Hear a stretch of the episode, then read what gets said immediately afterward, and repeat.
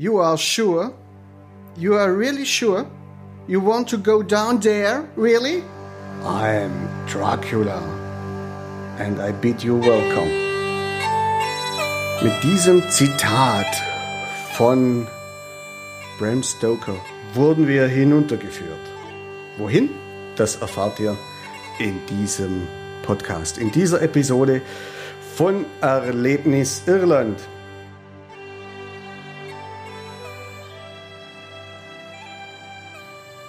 Hallo, ich bin Chris vom Podcast Erlebnis Irland.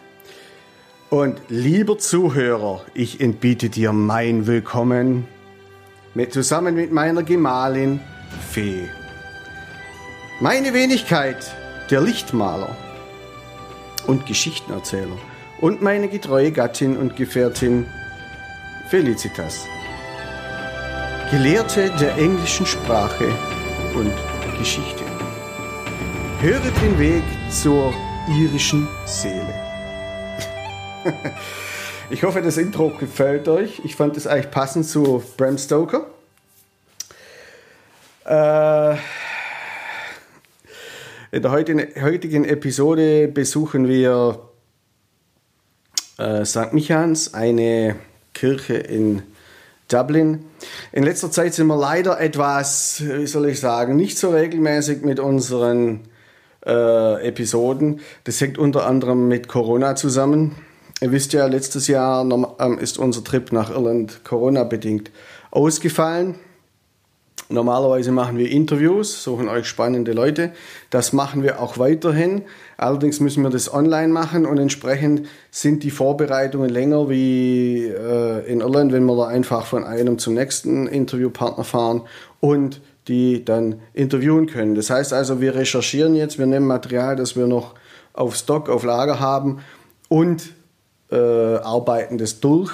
Das braucht viel mehr Vorbereitungszeit wie ein Interview und auch in der Nachbereitung ist es deutlich aufwendiger. Das heißt also, äh, ich glaube nicht, dass wir jetzt in nächster Zeit die in zwei, zwei oder vier Wochen Turnus beibehalten können, den wir bisher haben.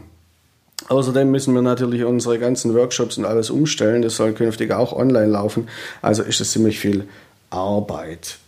So, jetzt aber zurück zu unserer Episode. Starten wir jetzt mit St. Äh. Michaels. We don't need more advertisement, erklärte uns die Dame am Ticketcounter. Äh, das ist übrigens nicht das erste Mal, dass uns das passiert, dass die Iren nicht noch mehr Werbung und noch mehr Touristen wollen. Wir haben der Dame erklärt, wir wollen eine Podcast-Episode machen. Also da hat sie dann trotzdem oder Gott sei Dank nichts dagegen gehabt. Aber wir sollen doch den Guide bitte selber fragen, ob wir ihn aufnehmen dürfen. Das durften wir nicht, darum probiere ich das äh, in dieser Episode mal etwas äh, darzustellen. Ich hoffe, das das ist okay so. Die Führung beginnt da drüben. Und tatsächlich warteten dann schon auch einige Leute auf den Beginn der Führung. Dürfen wir den, den, den Führer oder den Guide interviewen? Ja, das müssen Sie ihn schon selber fragen. Also wir durften nicht. Er war zwar richtig cool, also seine Art und Weise, also sehr schön morbide, so wie wir das mögen, aber wir durften nicht. Eins nach dem anderen, da kommen wir später dazu. Normalerweise äh, hat die Kirche St. Michans eine spezielle Sehenswürdigkeit, die viele Leute anzieht. Es ist nicht die Kirche selber. Darum will ich euch etwas über die Geschichte des Gotteshauses erzählen. Früher, also so knapp vor 1000 Jahren, lag die Kirche außerhalb der Stadtmauern und ihre Gründung ging tatsächlich auf die Wikinger zurück. Auch wenn die sehr, wie soll ich sagen, sehr grausame Krieger, Kämpfer waren, waren sie doch anscheinend äh, gläubig. Und wenn man so dahin kommt, in heutiger Zeit, Früher stand sie in einem dichten Wald, heute ist sie umgeben von Geschäfts- und Hochhäusern. und wirkt etwas verloren so dazwischen drin. Ich habe jetzt auch zum Beispiel kein Bild gemacht, weil das doch alles äh, sehr, ja, nicht sehr ansprechend war. Aber jetzt zu, äh, jetzt zu der Gründung durch die Wikinger. Der Name St. Michan stammt möglicherweise aus dem Dänischen, weil die Wikinger, wie ihr vielleicht wisst, kamen aus Dänemark.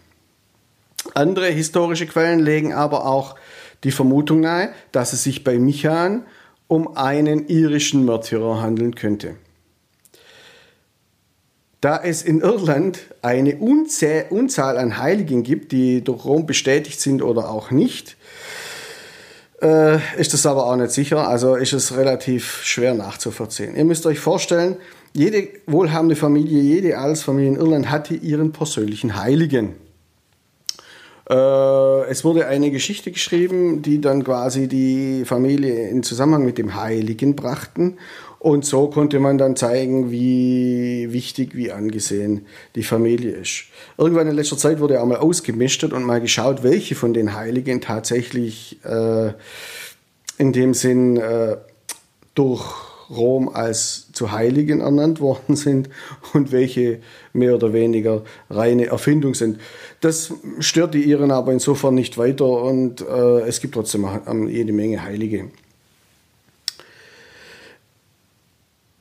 Typisch irisch ist der Kirchturm mit den Zinnen, das sieht man öfters in Irland oder auch in England. Äh, er stammt aus dem 15. Jahrhundert und ist somit der älteste Teil des Gebäudes. Das Schiff stammt von, das Kirchenschiff stammt von 1685 und mit seiner Bestuhlung erinnert es etwas an einen, ein, einen Gerichtssaal. Ansonsten ist der Bau eigentlich sehr unspektakulär, obwohl es sich lohnt, ihn anzuschauen. Und vor allem schön ist auch die Orgel. Sie stammt allerdings aus dem 18. Jahrhundert, ist trotzdem eine der noch funktion zu funktionsfähigen irischen Orgeln, eine der ältesten äh, und sieht sehr schön aus. Ja. Also so in Irland und in Spanien sieht man das eher nicht so oft, dass in einer Kirche auch tatsächlich eine Orgel verbaut ist, die dann auch noch funktioniert. Und im Jahre 1742 soll der Komponist und Musiker Georg Friedrich Händel sogar auf ihr konzertiert haben. Wie ich schon vorher erwähnt habe, der spannende Bereich, der liegt nicht in der Kirche, sondern darunter. Es sind mehrere Krypten, die von außen durch zwei Stahltüren gesichert sind oder zu betreten sind.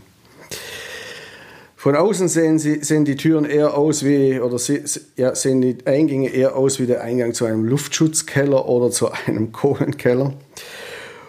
Und genau dahin führte uns unser Guide an die Seite der Kirche. Da können wir aber nicht zusammen mit unserer kleinen Tochter hinunter. Du gehst zuerst, sagt Phil zu mir. Wir hatten allerdings zuvor im Internet recherchiert und wussten ungefähr, was uns da unten erwarten würde. Also, ich ging dann halt zuerst, ganz ungern, um dann nachher auf das Kind aufzupassen, während dann Fee sich die Gruft anschauen würde. Ich zwängte mich durch die Tür hin und äh, durch die Tür hindurch und die Treppe hinunter. Es ist verboten, die Särge zu öffnen, sagte unser Guide. Da sie aber zerfallen sind, ist es okay, wenn wir anschauen, was darin ist, erklärte er und führte uns weiter in den Gang hinein. Wir haben hier unten einen Gleichme wir haben hier unten eine gleichmäßige und kühle Luftzirkulation. Zusammen mit dem Methan, das aus dem Boden ausgast, sorgt das Klima dafür, dass die Körper hier unten nicht verwesen. Die Mumie in der Mitte ist ein Mann. Ihr fällt eine Hand, deshalb vermuten wir, dass es sich um einen Dieb oder um einen Verbrecher handelte. Früher wurde ihnen zur Strafe die Hand abgehackt. Aber vielleicht hat er auch einfach nur einen Unfall. Es wird aber behauptet, dass dieser Mann später bekehrt wurde und Priester geworden sei.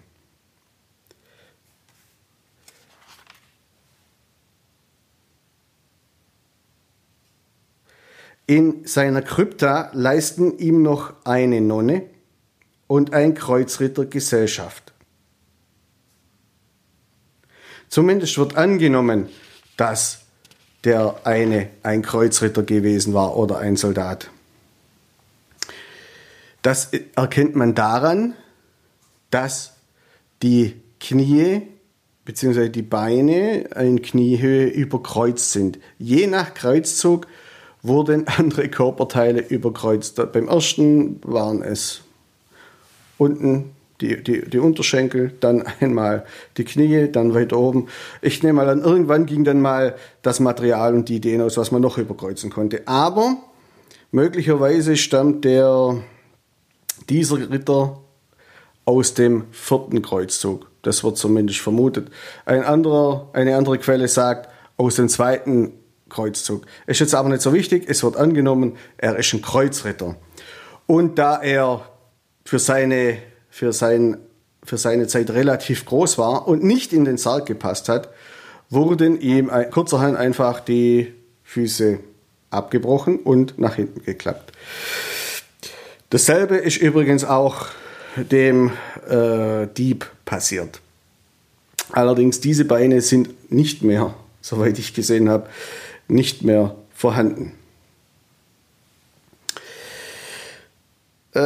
Ähm, Im letzten Jahr, also 2019, verlor der Kreuzritter allerdings seinen Kopf. Oder vielmehr, der Kopf und noch einige andere Knochen wurden bei einem Einbruch in die Krypta gestohlen. Dabei wurde auch der Körper der Nonne beschädigt und eine andere Mumie umgeworfen. Also wir waren nicht letztes Jahr dort, sondern schon etwas früher. Darum ähm, konnte ich mich da jetzt nicht auch nicht äh, vergewissern, wie es jetzt aussieht, ob die Anordnung der, der Mumien auch noch so ist wie vorher. Aber die Gardi konnte, also die, die irische Polizei, konnte den Einbrecher ermitteln und den Kopf und die Knochen wieder beschaffen. Diese wurden dann ins Nationalmuseum, das ist übrigens auch ein sehr geiles Museum, zumindest für Geschichtsinteressierte oder äh, in Irland ist es eh alles sehr geschichtsträchtig. Also wenn wir da hingehen und man will die Zusammenhänge verstehen, also Irland besucht, dann empfehle ich dir auf jeden Fall einen Besuch im Nationalmuseum. Dort wurde dann der Schädel konserviert und auch die anderen Knochen. Das war notwendig, weil bei diesem ganzen Ausflug und bei dem ganzen Diebstahl ist der Schädel nass geworden durch den Regen. Wahrscheinlich wurde er dann einfach mal so durch, durch, ohne Verpackung oder ohne, dass man ihn irgendwie entsprechend äh, in der Kiste oder eingepackt hat, einfach wegtransportiert und nass geworden. Und wenn, wenn das Gewebe dann nass wurde, was dann verblieben ist, das könnte natürlich dann schon anfangen zu faulen und zu schimmeln.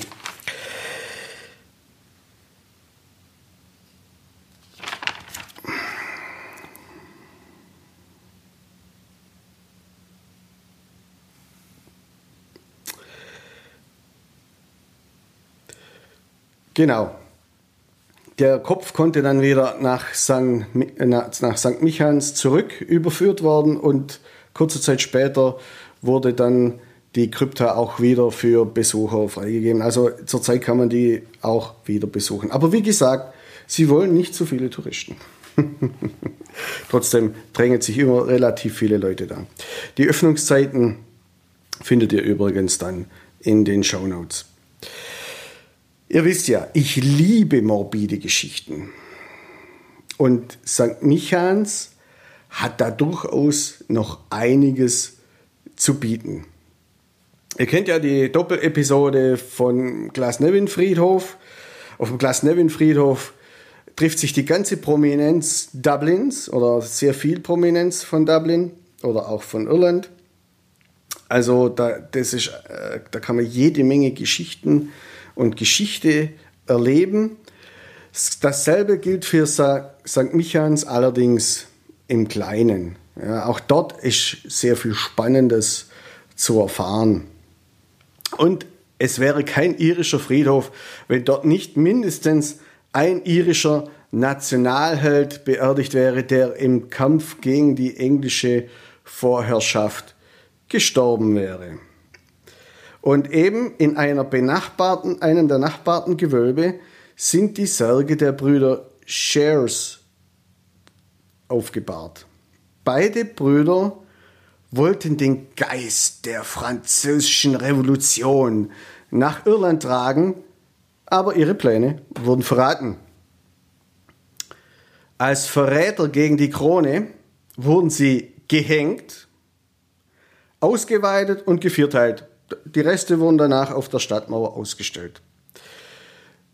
Äh, wer von euch sich ein bisschen mit Historie, Historienromanen und historischen Actionfilmen auskennt, der kennt noch mal so jemand. Nämlich genauso erging es auch William Wallace, dem schottischen Nationalheld. Zum Schluss bleibt noch zu erwähnen, dass Bram Stoker, darum auch die Zitate von, vom Anfang, die Ideen zu seinem Dracula oder Dracula, Dracula, nee, das ist was anderes, ähm, auch aus St. Michans stammen. Hier lag nämlich die Familien, hier lagen die Familiengrabstätten des, der Familie Stoker und die soll er öfters besucht haben. In Betracht dessen, was wir jetzt gerade erfahren haben, wäre es also kein Wunder, wenn jemand ähm, auf einen Roman oder auf die Idee für einen Plot wie Dracula kommt. Beka ihr wisst ja oder bekannt ist ja, dass die Figur Dracula entlehnt ist von einem äh, Rumänisch, rumänischen Fürsten aus den Karpaten namens Dracula. Dracula dem Pfähler, der angeblich die türkischen Feinde dann auf Holzspieße gespießt hat. Eine weitere Inspirationsquelle könnte aber auch eine irische Sage gewesen sein. Und, und zwar um den Zwerg Ab Abertag oder geschrieben Abertach. Und zwar ein kleiner, blutrünstiger Giftzwerg, der von einem Stammeshäuptling im, im heutigen County Derry dreimal getötet, getötet und begraben worden musste, bis er endlich Ruhe gab. Und zwar war das dann so, dass dieser Häuptling letztendlich zu, vor, vor lauter Verzweiflung einen Druiden aufgesucht hat und der hat ihm dann erklärt, er müsse den Zwerg stehend mit dem Kopf nach unten beerdigen, damit die schwarze Magie gebrochen würde und genau so war es dann auch. Demnach könnte auch das als Vorlage oder Idee für den, den späteren Graf Dracula gedient haben. Vor allem gibt es auch ein Wort äh, aus dem Gälischen, das spricht man Dracula. Also ich hoffe, das stimmt so, mein Gälisch ist noch nicht so gut. Und so viel wie böses Blut heißen. Also ihr seht, äh, für alle, die, alle Anhänger der morbiden Geschichten ist das durchaus ein sehr spannender Platz, St. Michans. Ich kann euch nur empfehlen, mal dort vorbeizuschauen. Guckt, dass es nicht zu viel sind auf einmal, also in kleinen Gruppen. Äh, vor allem auch die Atemluft könnte natürlich äh, die Luftfeuchtigkeit in der Krypta verändern. Von daher gesehen, äh, guckt, dass ihr das einigermaßen verträglich haltet, wie auch äh, eure sonstigen Trips, die ihr unternehmt.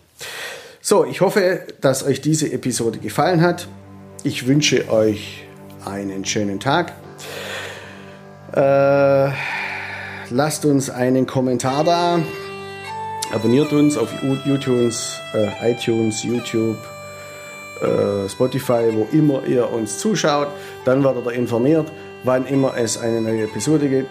Wie gesagt, es wird die nächste Zeit etwas, äh, die nächsten ein, zwei Monate etwas holprig weil wir relativ viele Episoden produzieren müssen, weil wir verschiedene Dinge umstellen müssen. Weitere Infos, die Show Notes findet ihr auch mit allen Links findet ihr auch auf unserer Homepage Erlebnis Irland. So, schön, dass du mit dabei warst. Wir hören uns wieder und zwar zwar ganz, ganz bald versprochen.